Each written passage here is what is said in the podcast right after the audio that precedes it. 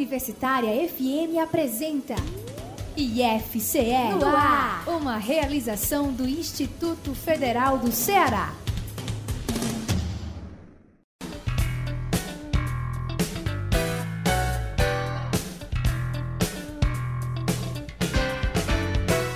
Muito boa tarde! Hoje é 10 de junho de 2021 e começa agora a edição de número 420 do programa IFCE no ar, aqui na Rádio Universitária FM 107.9. O nosso programa agora também é podcast. Você pode acompanhar esta edição pelo Spotify. É só procurar por IFCE no ar. Este programa é uma realização do Instituto Federal de Educação, Ciência e Tecnologia do Ceará. A produção desta semana é da jornalista Cláudia Monteiro. A edição do técnico em audiovisual Felipe Sá. E a apresentação, minha, Priscila Luz. Então vamos aos destaques do programa de hoje? Fique conosco até às 3 horas da tarde. IFCE aumenta a participação no suporte ao empreendedorismo cearense.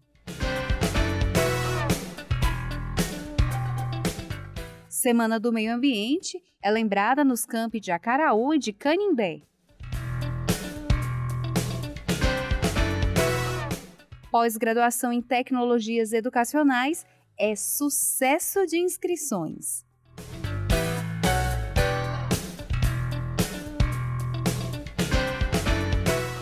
E no fim do programa, no quadro Diálogo, nós vamos ouvir um trecho de um episódio sobre ética e plágio na ciência, produzido pelo IFCast Crato, que é um podcast do campus de Crato. Os apresentadores Alissa Carvalho e Zósimo Mota conversam com o professor de filosofia Demétrios Taim e com a estudante Carolina Alencar, da graduação em Sistemas de Informação do campus.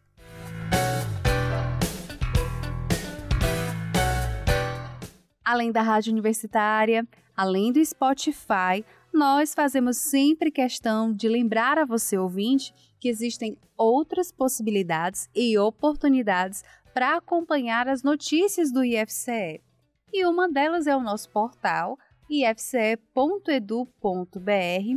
Uma outra também é o Instagram, IFCEoficial, como também há a possibilidade de acompanhar pela fanpage IF Ceará, que, claro, é no Facebook. Há também possibilidade de ver as notícias do IFCE pelo Twitter, no perfil IFCE e, claro, gente, o nosso canal no YouTube, que é pela TV IFCE. E eu vou acabar reforçando, porque é novidade, né, gente? Você também pode ouvir este programa pelo Spotify.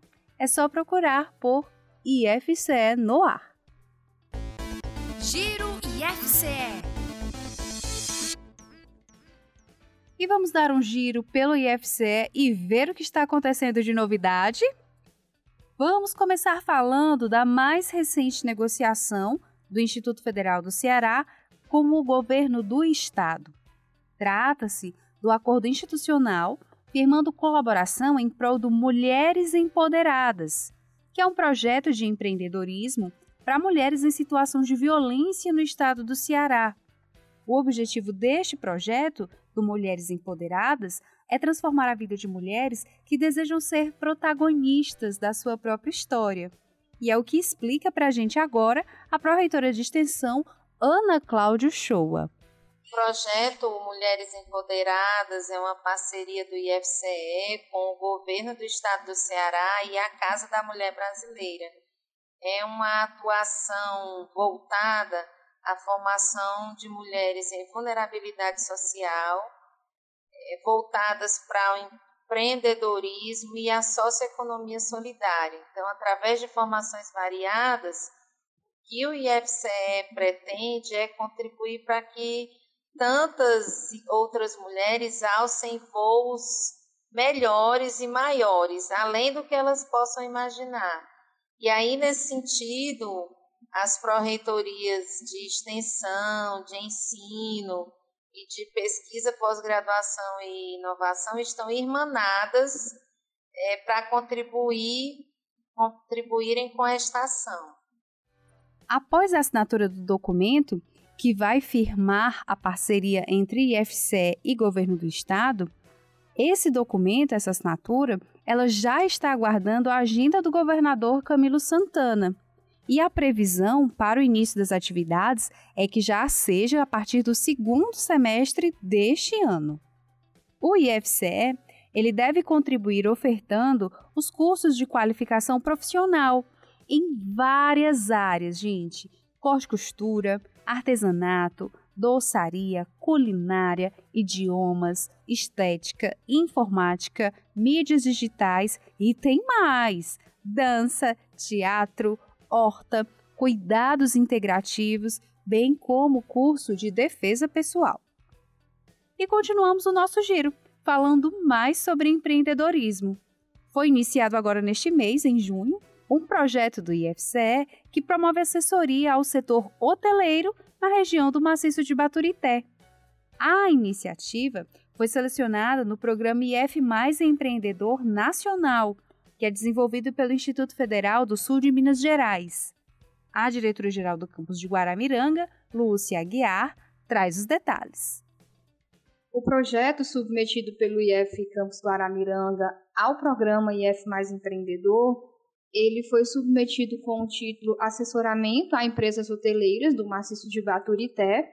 No caso, foi submetido pela professora do campus Guaramiranga, a professora Amanda Conrado, e teve como objetivo principal prestar a assessoria, consultoria para essas empresas do segmento hoteleiro, considerando o cenário de pandemia e pós-pandemia e considerando os prejuízos que as empresas tiveram né, o objetivo do projeto vem para dar esse suporte de melhorias a essas empresas em relação ao que elas necessitam, às suas demandas.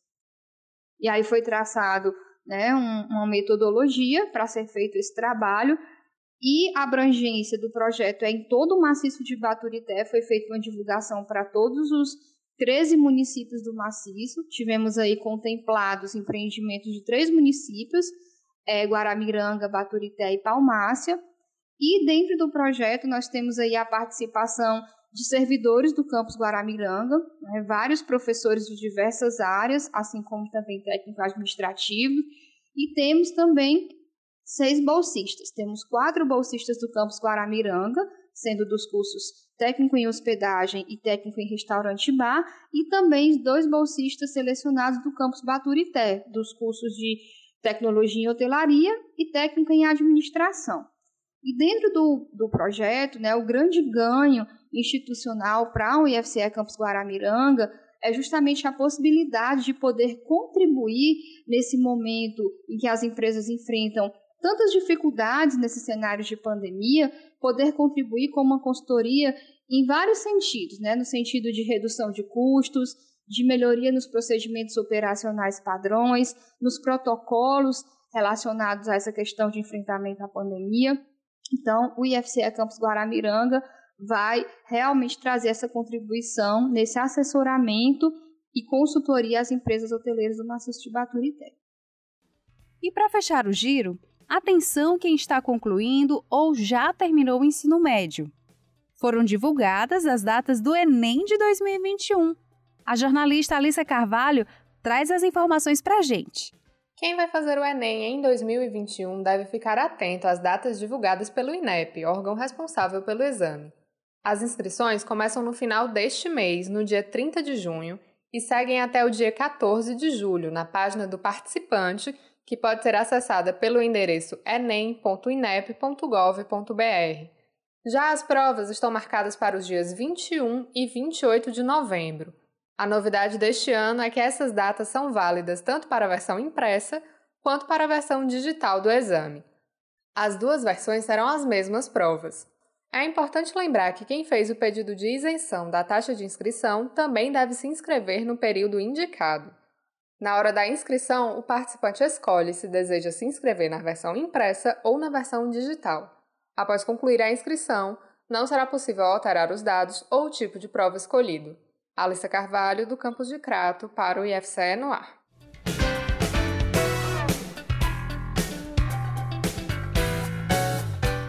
E tem mais notícias sobre empreendedorismo? Tem sim, viu? Isso porque vem aí o Ser Jovem, que é um projeto de capacitação pelo qual jovens universitários capacitam outros jovens, dessa vez no ensino médio e técnico acontecendo uma troca de conhecimento benéfica tanto para o aprendizado quanto para a profissionalização de ambos. A matéria sobre é com o jornalista Elinaldo Rodrigues com a meta de capacitar 100 mil jovens até 2025 na área de programação de computadores, o projeto Ser Jovem está reunindo esforços do IFCE e de parceiros externos, com foco no empreendedorismo e na responsabilidade social. A iniciativa é voltada para a profissionalização em desenvolvimento de sistemas web e aplicativos móveis. Além disso, envolve estudos em matemática, português e inglês. Outro componente importante desse processo é o incentivo ao reconhecimento do papel dos profissionais na sociedade, conforme explica a pró-reitora de extensão do IFCE, Ana Cláudia Uchoa. É uma ação que vai envolver o IFCE, o governo do estado do Ceará e diversas empresas e indústrias privadas do segmento, né, oportunizando essa formação, contribuindo para profissionalização de jovens do ensino médio ou no último ano do ensino fundamental. E, além disso, nós vamos estar trabalhando com português, matemática, inglês, programação e também o empreendedorismo e a responsabilidade social. Então, além de ações de mentoria. Então, o foco é contribuir com mudanças de vida e, ao mesmo tempo, novas perspectivas. A ideia força do projeto Ser Jovem é o aprendizado recíproco entre um outro jovem mais experiente de uma instituição de ensino superior que fará uma espécie de mentoria com outro jovem vindo do ensino médio ou do último ano do ensino fundamental. Além disso, os alunos serão agrupados em células, com acompanhamento pedagógico de um profissional especializado. O professor Mauro Oliveira idealizador do projeto, destaca o aprimoramento do mecanismo que funcionará em módulos de aulas por meio de um sistema online. O modelo é simples, é um modelo online, é um modelo já testado, a gente já teve grande experiência aí no FCE em vários campos, de maneira que nós teríamos vários, várias unidades né, de, de, de 100 alunos, onde cada unidade dessa tem 10 células, cada célula né, dois alunos que vão é, coordenar, acompanhar, é, ouvir, conversar, discutir, aprender, né? Nossos alunos do IFC vão aprender muito com esses jovens aí que estão lá para aprender também. Esse é o modelo do, do ser jovem, um jovem ajudando o do jovem e aprendendo com ele também. Do ponto de vista profissional, o uso da tecnologia da informação como ferramenta estratégica para viabilizar a geração de renda é indispensável para o sucesso do projeto. Somado a isso, a formação cidadã de forma plena é um fator que detém grande relevância na concepção e desenvolvimento da iniciativa. O diferencial do Ser Jovem é essa preocupação permanente, intensa com a responsabilidade social. Isso é tão importante quanto ele aprender Java, é, Python, uma linguagem de programação. Nós não queremos formar um jovem para que ele resolva só o problema dele. Não. Esse não é o objetivo. O jovem quer formar cidadão, coisa que está sendo esquecido, né? Essa coisa está sendo esquecida aí nas nossas universidades e de repente no próprio instituto. O projeto Ser Jovem é um ecossistema inteligente de tecnologia da informação e comunicação aplicada, com perspectiva de implantação em cada município do Ceará. Ele agrega uma plataforma com inteligência computacional para cadastro e integração dos jovens com seus mentores, bem como mentoria de atividades empreendedoras, gestão das atividades e articulação dos jovens com empresários e entidades empreendedoras de tecnologia da informação. Elinaldo Rodrigues, de Aracati para o IFCE no ar.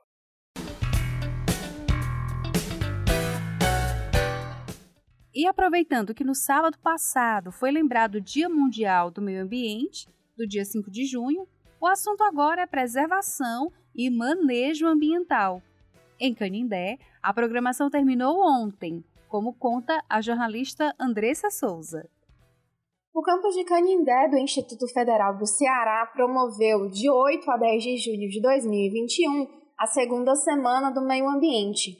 O evento, que buscou difundir a importância do meio ambiente para uma sociedade justa e economicamente sustentável, foi realizado de forma gratuita e virtual pelo YouTube do campus.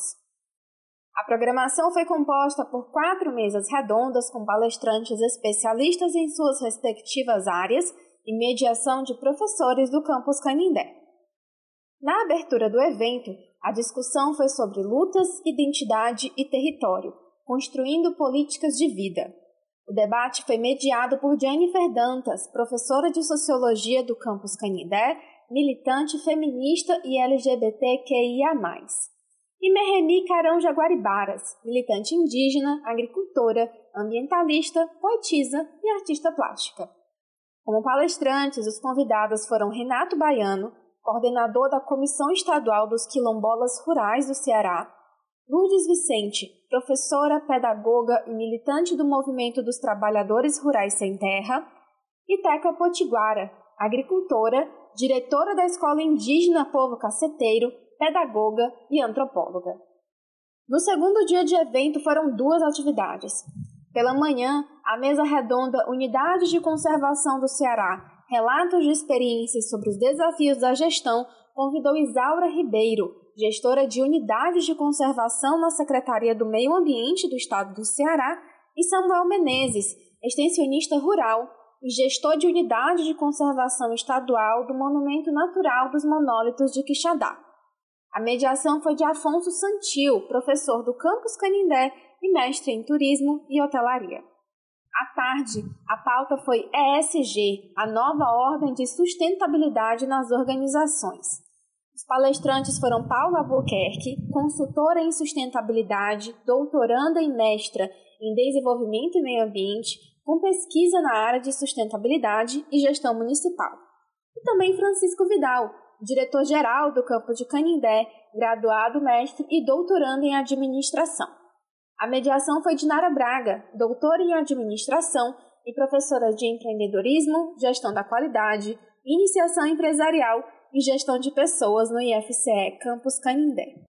Por fim, a mesa redonda de encerramento abordou a convivência com o semiárido, sublinhando aspectos ambientais e culturais. Com mediação de Geisiane Castro, professora e mestre em Geografia, a discussão teve como palestrantes o professor e doutor em filosofia Abraão Sampaio e Bruno Uchoa, professor, produtor rural de Canindé e responsável pelo meliponário e área de preservação da Caatinga, Fazenda São Pedro. Perdeu uma das mesas redondas? Quer assistir novamente um debate?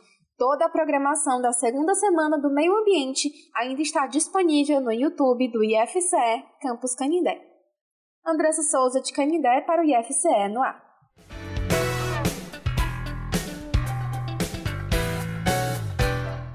Já em Acaraú, o campus do IFCE está comemorando uma década de atividades na área de pesquisa e conservação do ecossistema manguezal. A matéria é do jornalista Edson Costa. Neste mês, o Laboratório de Ecologia de Manguezais do campus de Acaraú do IFCE comemorou 10 anos de atividades. O mesmo realiza um grande trabalho de pesquisa aplicada e ações de educação ambiental a favor da preservação do manguezal, ecossistema predominante na região do Baixo Vale do Acaraú. Quem discorreu acerca da relevância da data e do êxito dos trabalhos foi a coordenadora do Ecomang, professora doutora Rafaela Maia. Olá, hoje venho compartilhar com vocês um pouquinho do nosso trabalho junto ao Laboratório de Ecologia de Manguezais, o EcoMang, que comemora 10 anos de atuação, realizando ações de educação ambiental, redigindo e aprovando projetos em órgãos de fomento, apresentando trabalhos em eventos científicos e publicando em periódicos nacionais e internacionais.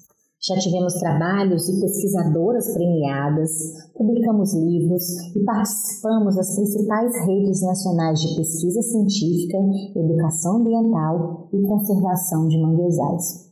A nossa proposta surge de uma possibilidade real para avaliação do ecossistema manguezal na região de Acaraú, quanto os efeitos nocivos da intervenção humana no ambiente. E assim, estabelecemos parâmetros para a conservação do ecossistema manguezal que podem ser replicados em todos os lugares do mundo com a presença desse ecossistema. As ações do Ecomang são pautadas nos pilares do ensino, pesquisa e extensão, formando profissionais competentes e comprometidos com a causa ambiental. O nosso caminho só está começando. Convidamos todos vocês a se juntar a nós na defesa dos manguezais, pela pesquisa científica e educação pública de qualidade. Siga-nos nas nossas redes sociais. Conhecer para preservar. Ecomang em ação. O Ecomang é um dos inúmeros laboratórios do campus acarauense do Instituto Federal, vinculados aos grupos de pesquisa oficiais do IFCE, além de compor ações de extensão relativas à educação ambiental. Também o laboratório compõe a Rede Nacional de Manguezais, RENAMAN, e já se consolida nessa primeira década como referência nos estudos e ações em prol da preservação do ecossistema manguezal do Ceará. De Acaraú, Edson Costa para o IFC no ar. Interagindo! E vamos dar uma boa dose de esperança aqui no programa? A vacinação dos profissionais de educação do município de Calcaia teve início no dia 1 de junho, tendo como ponto exclusivo de atendimento o campus do Instituto Federal na cidade. Profissionais das redes pública e privada foram vacinados até o último sábado, dia 5, de acordo com a faixa etária, como explica o enfermeiro e coordenador de imunização da Prefeitura de Calcaia, Mardônio Barbosa. A gente pensou que seria muito oportuno é, centralizar em um único ponto para não misturar, para não ter é, conflitos de, de informação. Então, para dar aos trabalhadores da educação é, esse ponto né, de apoio, onde eles serão acolhidos, orientados, informados, tudo relacionado às vacinas que será é, que está é, à disposição dos profissionais da educação. Então, o IFCE é um ponto que realmente a gente percebeu que seria muito bom para os trabalhadores da educação. Nós decidimos fazer por faixa etária para poder é, evitar a aglomeração. Né? Então, se a gente realmente tivesse feito essa abertura de, uma, de um modo geral, teria um número muito grande de trabalhadores da educação por faixa etária, a gente consegue atender todo esse público né, de profissionais da educação. A cada dia, a gente vai baixando 10 anos na faixa etária. A oferta de vacinação no próprio local de trabalho foi muito bem recebida por Bruno Santiago, atual chefe de gabinete do campus de Calcaia. A vacina é algo que a gente espera desde o início da pandemia, né? Pandemia essa que nos levou a deixar o nosso local de trabalho habitual e passar a exercer nossas atividades laborais, né, cada um da sua casa. Então, ser vacinado no próprio campus, além de ser um privilégio, para mim foi de um simbolismo muito especial por tudo que o IFCE e o campus Calcaia representam para mim. Já a pedagoga do campus de Calcaia, Edilene Teles, foi uma dose de esperança para o retorno presencial. Receber a primeira dose da vacina contra a Covid-19 no meu local de trabalho representou para mim esperança. Esperança de que muito em breve poderemos retomar as nossas atividades naquele espaço físico de forma segura para todos. Porque, por mais que estejamos fazendo o nosso melhor para oferecer um ensino de qualidade no formato remoto, não há como substituir as possibilidades de aprendizagem e trocas humanas na presencialidade. Por isso, a minha expectativa e anseio é que todos possam ter acesso a estas vacinas que estão disponíveis e tenham mais chances de terem as suas vidas preservadas. E lutarmos para preservar cada vida deve ser uma prioridade de cada um de nós. O professor Heraldo Pinheiro, docente das redes públicas do Estado e da Prefeitura de Calcaia, agradece o atendimento e aguarda a finalização do processo de imunização. Achei o atendimento muito bom e graças a Deus essa vacina ela é resposta de oração. Não só da oração da minha família, mas de todo esse povo que não esmorece. O povo padece, mas não esmorece e ainda pergunta o que há. E a nossa oração vai continuar sendo para que em cada braço forte de todo brasileiro tenha duas doses dessa vacina. Além da oferta de vacinas contra a Covid-19 para profissionais da educação de Calcaia, o campus do IFCE na cidade também recebeu uma equipe da área de tecnologia da informação da prefeitura, que atende os trabalhadores com pendências no cadastro. Protagonista IFCE. Estudantes do IFCE fizeram história e venceram o primeiro torneio de debates do ensino médio do Brasil. A matéria é do jornalista Saulo Rego. Três estudantes do Instituto Federal do Ceará são os primeiros campeões do torneio brasileiro de debates do ensino médio. A equipe cearense foi formada pelos alunos Bruno Vitor Mariano Rodrigues, do curso técnico integrado em eletrotécnica do IFCE de Fortaleza, Paulo Vitor Souza Rodrigues, do curso técnico integrado em informática, também do campus de Fortaleza, Penélope Mendes, do curso técnico concomitante em automação industrial do IFCE de Maracanaú, além de Gabriela Mendonça, discente de uma escola da rede particular de Fortaleza. Paulo Vitor Rodrigues, além de campeão com a equipe, foi escolhido como o melhor debatedor do Nordeste e o melhor debatedor do Brasil. Ele destaca contato com outros jovens e a importância da vitória de uma equipe nordestina como forma de quebra de paradigmas. Para mim, a participação vai muito além de status, mas sim foi uma oportunidade de estar em contato com tantos outros jovens que também possuem o anseio por discussões políticas e saudáveis. Não obstante, o torneio foi muito especial, pois foi possível conhecer pessoas incríveis que sem dúvidas irei levar por toda a minha vida.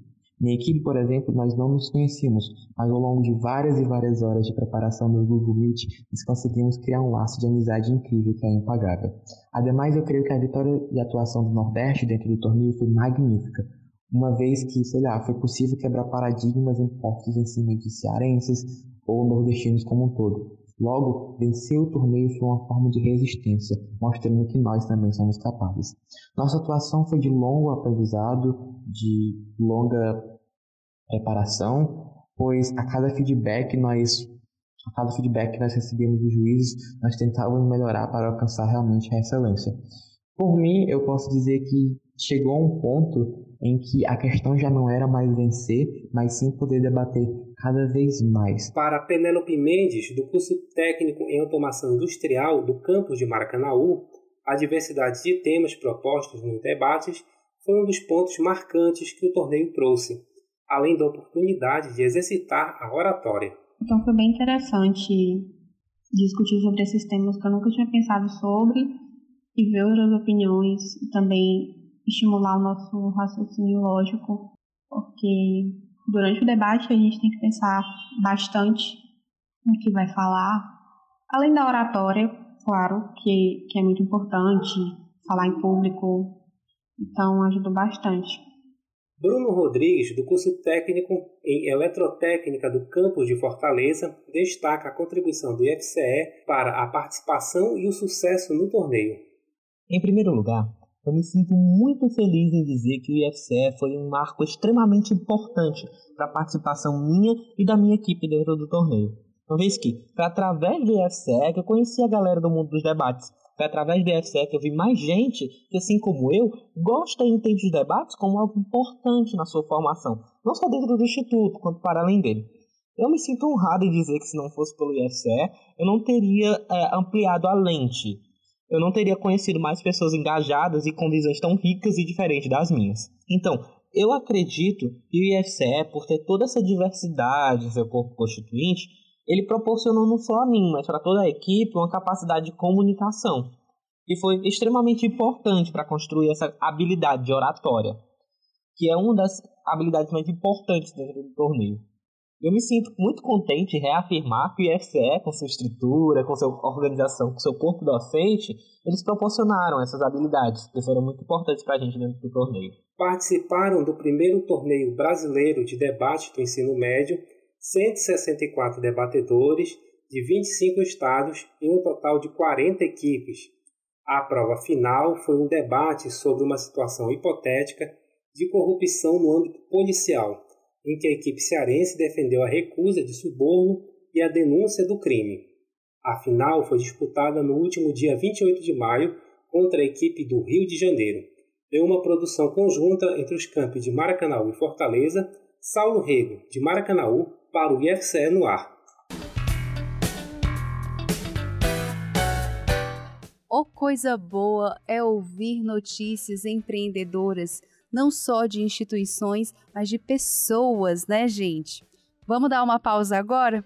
Vamos para um rápido intervalo, mas não saia daí, porque é claro, nós voltamos já já com outras notícias maravilhosas.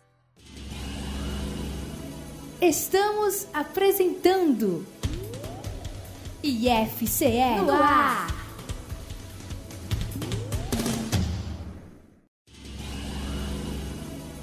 Voltamos a apresentar IFCE no ar.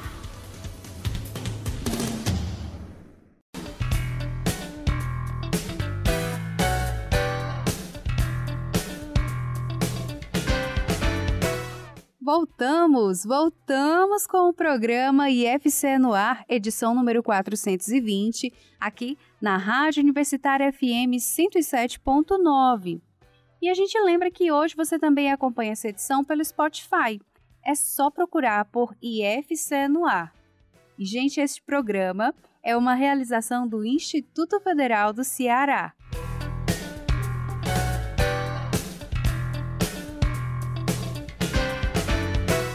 Lembrando, hein? Pode acompanhar mais notícias e novidades do IFCE tchan, tchan, tchan, tchan, pelo nosso portal ifce.edu.br, pelo Instagram, arroba IFCEoficial, pelo Facebook, IFCeará, pelo Twitter, arroba IFCE underline, pelo YouTube com o canal TV IFCE e pelo Spotify. É só procurar IFCE no ar.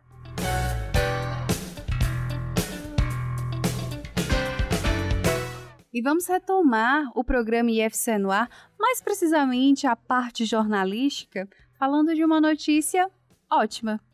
Em seu primeiro processo seletivo, o curso de especialização em tecnologias educacionais, o TED, ofertado pelo campus de Maranguape, teve uma expressiva quantidade de inscrições. E o professor Denilson Cursino, que é o coordenador da pós-graduação em tecnologias educacionais, considera o número de inscritos de Maranguape, abre aspas, resultado do reconhecimento do campus pela comunidade local. Fecha aspas. Em nosso primeiro edital de seleção, cujas inscrições ocorreram entre 25 de maio e 4 de junho, tivemos uma expressiva quantidade de inscrições, totalizando 304 ao total. Fortaleza teve um maior número de inscrições, né, 82, 27% né, das inscrições, seguida por Maranguape, 33 é, inscrições, 11%, e Maracanaú, 11 inscrições, 4%. O que eu queria salientar é que eu vejo como uma, uma quantidade de inscrições de Maranguape como uma, um reconhecimento do campus para com a comunidade local. Sua visibilidade enquanto instituição de, institu, instituição de ensino que contribui para tanto para a formação dos seus discentes, e aí na, no município de Maranguape, quanto com a formação continuada dos docentes da, daquela comunidade. Queria salientar também o potencial, considerando o potencial dos cursos EAD, e, e aí em conjunto com um bom trabalho de divulgação, tivemos inscrições de todo o Brasil. Né? Tivemos inscrições aí desde o Rio Grande do Sul até o Acre, por exemplo, totalizando 19 estados dos 26 né, do Brasil, mais o Distrito Federal. Então, uh, tivemos inscrições do Brasil inteiro. Agora é dar continuidade ao processo de seleção, tendo a, a previsão da confirmação da matrícula dos alunos da, da, na segunda quinzena de setembro de 2021, né, dos candidatos que, que vão formar a primeira turma. Lembrando que no primeiro semestre de 2022 iniciaremos o um novo processo de seleção para uma segunda turma. Gratuita e à distância, essa é a terceira pós-graduação em Maranguape na área de educação, e com um grupo de professores multicamp, como enfatiza o diretor-geral do campus de Maranguape, o professor Robson da Silva Siqueira. É a nossa terceira pós-graduação aqui em Maranguape. As anteriores, uma é, especialização e um mestrado em parceria com a Unilag, todos na área de educação, é importante salientar, e todos eles com um, um grupo de professores multicamp. E aí eu posso falar de Camusim, Canindé, Calcaia, Fortaleza, Maracanaú, Maranguá, Paracuru, Pecém, tá? que professores de todos esses campos que participam desses projetos de pós-graduação. Todos esses cursos acontecem porque temos muitos professores talentosos na nossa rede, que demonstram sua capacidade de agregar pensamentos e atitudes e transformá-los em ideias, as suas ideias em ações concretas. Interiorizar é preciso, universalizar também é preciso. O nosso instituto, com essas ações, permite que cidadãos em cidades com poucas oportunidades possam participar de formações de excelência. Também permite que nossos professores, também de excelência, dedicados e competentes, que trabalham no interior do Estado, possam, através da educação à distância, levar suas metodologias, competências, seu carisma para o mundo. A matrícula dos aprovados na seleção da especialização em tecnologias educacionais, ofertado pelo campus de Maranguape, deve acontecer na segunda quinzena de setembro de 2021. Um novo edital de seleção para uma segunda turma, devido à grande procura, né, deve ser lançado já no primeiro semestre do ano que vem. Diálogo. No quadro Diálogo de hoje, nós vamos ouvir um trecho de um episódio sobre ética e plágio na ciência, produzido pelo IFCast Crato. Esse IFCast Crato, ele é um podcast do campus de Crato. Os apresentadores, a Alissa Carvalho e o Zosmo Mota, eles conversam com o professor de filosofia, Demetrius Tain, e com a estudante Carolina Alencar, da graduação em Sistemas de Informação, lá do campus de Crato. O episódio completo, que faz parte da série Caminhos da Ciência, você escuta no Spotify, no Deezer e no Anchor. Basta buscar por IFCast Crato. A gente gostaria de saber o que é exatamente a ética na pesquisa, o, o como dimensionar a ética dentro da pesquisa científica, da pesquisa acadêmica e quais são as condutas que o pesquisador precisa seguir exatamente para estar tá alinhado com, essa, com esse ponto de vista ético dentro da pesquisa. Eu acredito que falar de ética na pesquisa é um tema amplo, né? Até porque quando nós falamos propriamente de ética, podem vir à nossa mente vários conceitos. Então, falando de um modo simples, quando nós falamos de ética na pesquisa, significa ou pode significar um conjunto de condutas que o pesquisador deve ter ou tem que assumir no desenvolvimento da sua pesquisa. Mas que condutas são essas? Responsabilidade, digamos assim, responsabilidade pelas consequências ou da sua pesquisa, ou no contato com as outras pessoas que vão fazer parte da sua pesquisa, respeito, prevenção de danos, é, ter uma dedicação aos projetos que de alguma maneira podem intervir no meio ambiente ou não. Então, assim, se a gente for falar de um modo, de um modo estrito, pode se referir justamente a essas condutas que, de certa maneira, levam em consideração a outra pessoa ou os impactos que a sua pesquisa pode ter no meio acadêmico ou no meio externo, por assim dizer, sabe? E, Demetrios, quais são os problemas éticos que geralmente ocorrem nas pesquisas quando o pesquisador não está atento a essas questões? Olha, Alissa, a gente tem que fazer umas pequenas distinções, já que essa, essa problemática da ética na pesquisa ela começou a ter uma importância né, nos últimos tempos.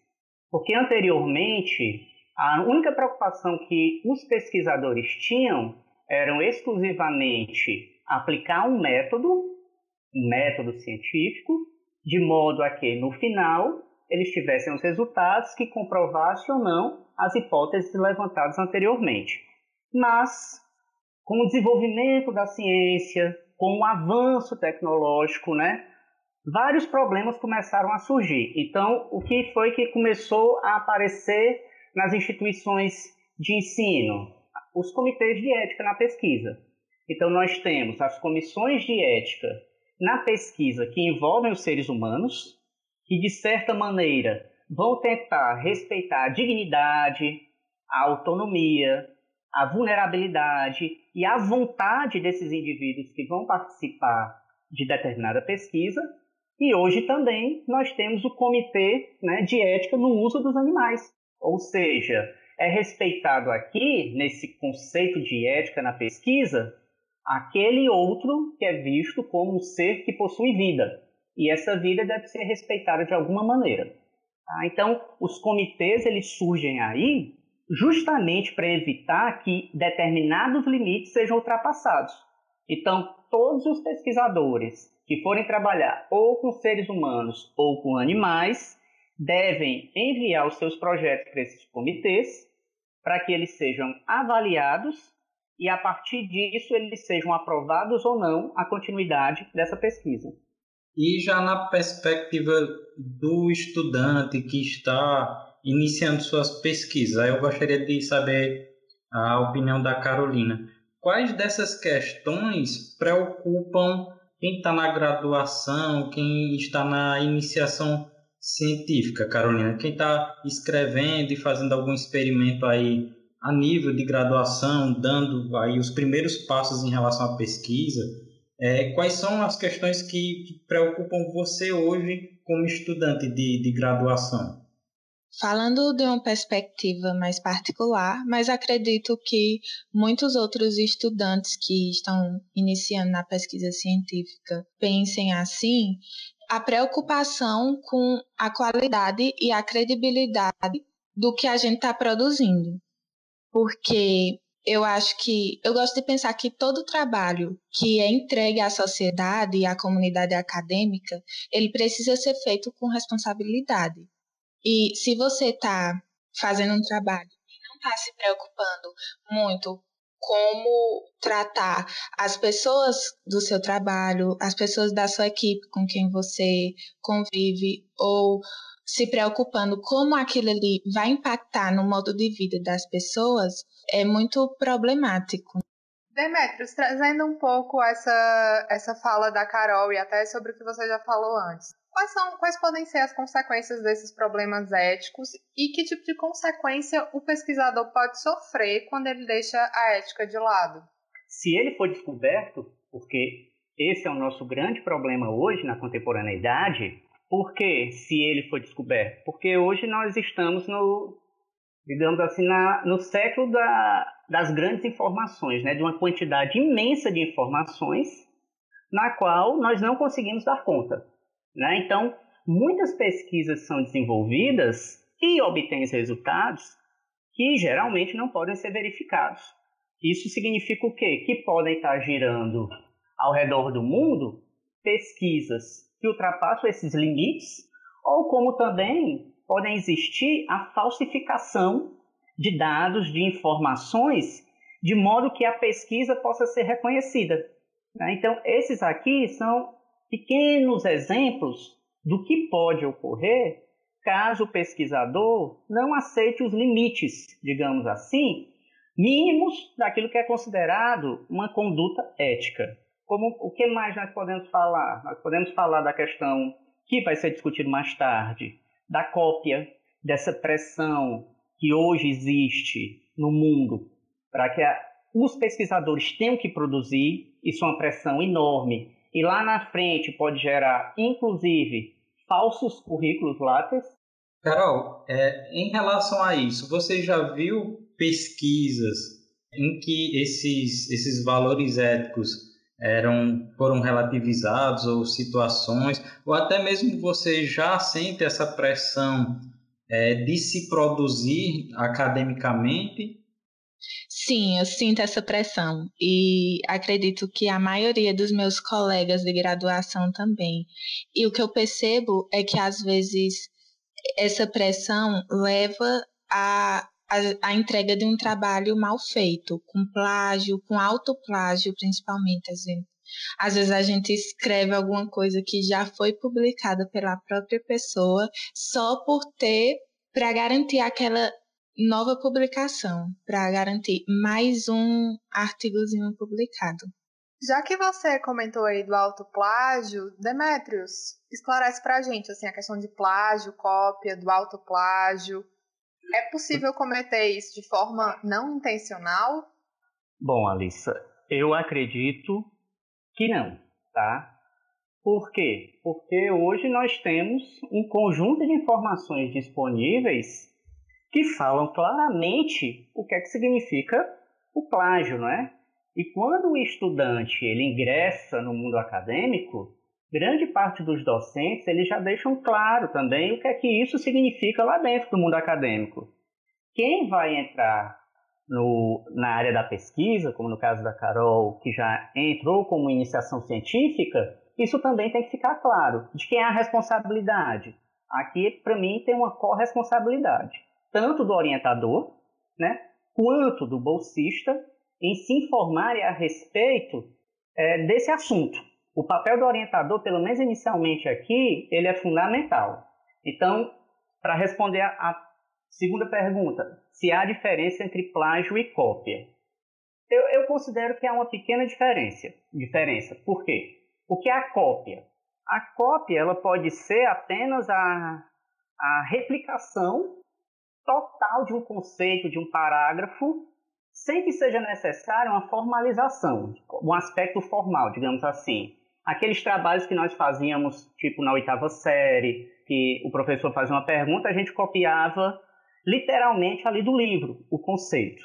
Mas quando nós falamos de plágio, aqui tem um, um sentido mais profundo. Qual é esse sentido? É o fato de utilizar um texto que é de outra pessoa como se fosse meu. Então, aqui no caso, eu coloco como de minha criação, de minha responsabilidade, uma produção intelectual, ou uma produção musical, ou uma produção artística, como tendo sido, como tendo tido surgida por mim. E isso aqui é que é justamente o plágio. Tá? O plágio é você, de certa maneira, falando de, de com outras palavras, você trazer o mérito para si, e não dar o mérito dos conceitos, da produção ao autor original. Carol, você sente dificuldades nesses aspectos formais de citação, de referências, de referenciar tantos outros autores, é, ao mesmo tempo que você precisa tomar cuidado em não cometer plágio, como você se sente em relação a isso? Quais são os cuidados que você toma? Já complementando a fala de Demétrio, eu acho que o plágio que o, o estudante pode cometer também, às vezes é no erro de uma referência, de uma citação, ele não referenciar direito, errar ali a tão temida norma da BNT e acabar cometendo plágio por isso, já que ele não referenciou a fonte original daquele texto, daquele autor. E esse é o, eu acho que a, é o maior, o meu maior medo, cometer plágio por errar uma referência, né? Mas aí é necessário a gente sempre manter, se manter atualizado sobre as normas da ABNT ali. E eu sou uma pessoa particularmente muito esquecida. Se eu pesquiso lá na ABNT hoje e tenho que fazer um trabalho amanhã, eu vou ter que pesquisar de novo. Isso ajuda para a gente se manter atualizado, mas é necessário muito cuidado em relação a isso. A Carolina falou realmente dos grandes medos, monstros, né, dos estudantes, né, dos alunos de iniciação científica na escrita de um trabalho que é justamente as normas da ABNT. Eu queria fazer aqui uma pequena distinção, Carol, na tua fala. Quando você referencia e erra, isso pode ser corrigido. Então, a, quando, é, as normas da DNT, elas sempre vão mudando um pouquinho e às vezes a gente fica desatualizado, né? Então, você comete um erro aqui, um erro acolá, e isso pode gerar digamos assim, um pequeno ruído né, na referência, acontece. Mas quando a gente fala de plágio, significa aqui o uso da má fé na escrita do texto. Entende? Então, há aqui uma pequena diferença. Enquanto que um erro pode, pode ser corrigido e pode ter caráter não intencional, o plágio ele já possui uma intencionalidade em que a pessoa tenta de toda maneira esconder a origem daquele texto, colocando como sua.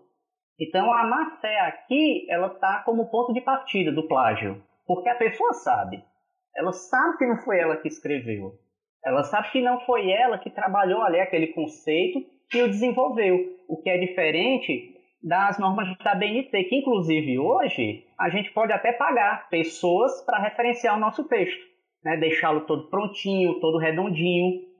Mas pagar uma pessoa para fazer um trabalho original sai muito caro.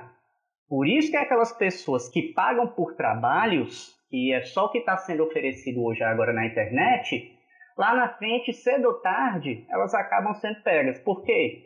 Porque os trabalhos que são vendidos na internet são cópias de vários trabalhos que são apenas remendados ali.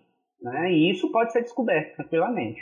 Eu não sei se esse é um problema que você tem ou teve, Carol, mas quando eu comecei a escrever artigo na graduação, eu tinha muita dúvida sobre como me colocar, como colocar as minhas ideias no texto e como relacionar aquilo com as ideias que eu estava vendo dos autores que eu lia. Queria que Demetrius falasse um pouco dessa desse, se ele pudesse algumas dicas sobre, sobre esse ponto. Olha, Alissa, a questão da escrita, ela depende muito da área de conhecimento, tá? Então, se eu utilizar como exemplo a área de agropecuária do nosso campus, quando eles viam os meus trabalhos, né, eles perguntavam por que, que eu escrevia tanto, enquanto que o trabalho deles era bem curto, objetivo.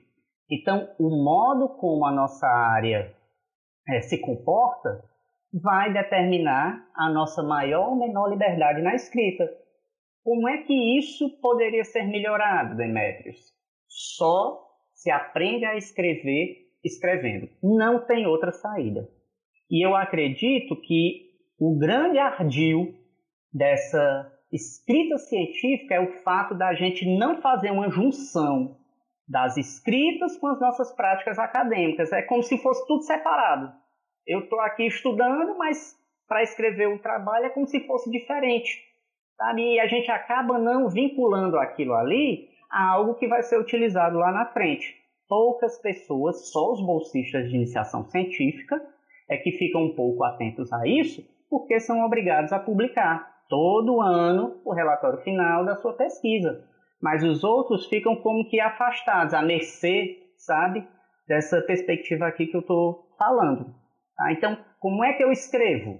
Você escreve para a sua comunidade científica, para os seus pares, para aquelas pessoas que fazem parte da sua área de saber.